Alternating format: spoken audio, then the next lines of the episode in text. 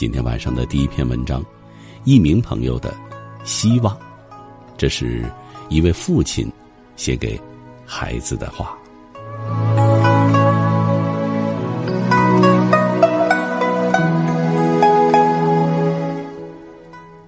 希望，孩子，这是我发自肺腑说了十几年的一个词语，应该你也晓得，我绝无虚言。希望你可以相信。古人云：“十年修得同船渡。”一起上一条破船，都要同修十年。想想我们父子的缘分，没有百八十年，也得有大几十年的同修吧。或许是物理学中同性相斥的缘故，在这十多年的相依中，我们之间连语言的表达能力都退化了。特别是近一年来。因为学业上的分歧，你我交流更少了。只有偶尔的只言片语的交谈。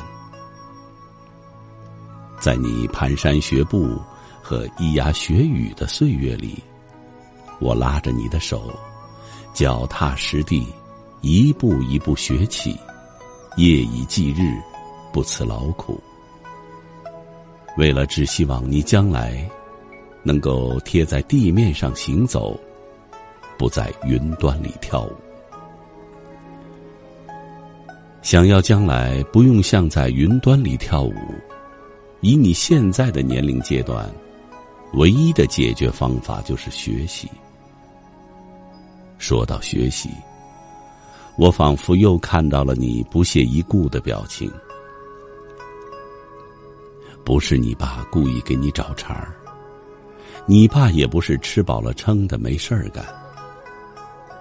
作为一名高中生，目标是很明确的。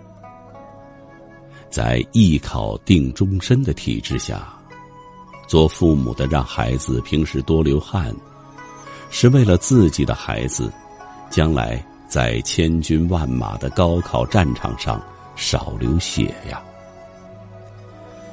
孩子是父母的掌中宝。心头肉。更何况你是独生子女，看着自己的孩子没日没夜的学习，为人父母的岂会不心疼？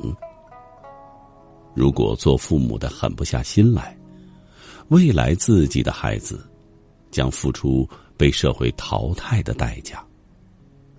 孩子，不是做父母的无情，而是现实的残酷啊！高二了，就快十八岁了，意味着成人了。再说，现在的高中生，在封建社会的年代里，应该算是秀才级别了。既然是秀才，我想不可能不懂自己现阶段的责任是什么吧？作为男人，快十八了叫男孩是错误的。应该叫男人。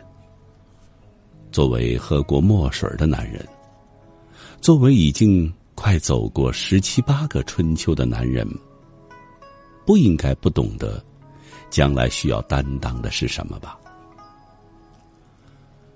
我像你这么大的时候也上中学，爸爸是农村的孩子，出生在一个看似山清水秀。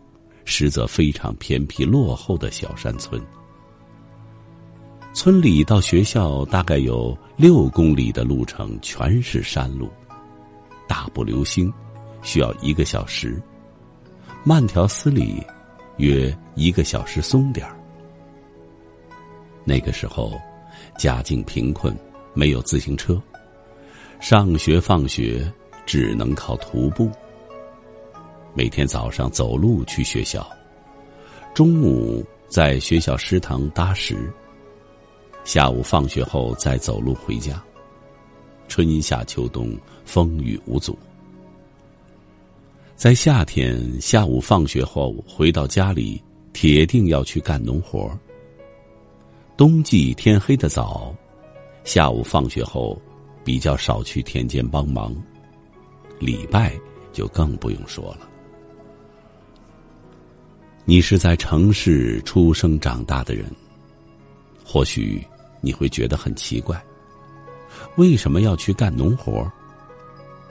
因为你爸是农民的儿子。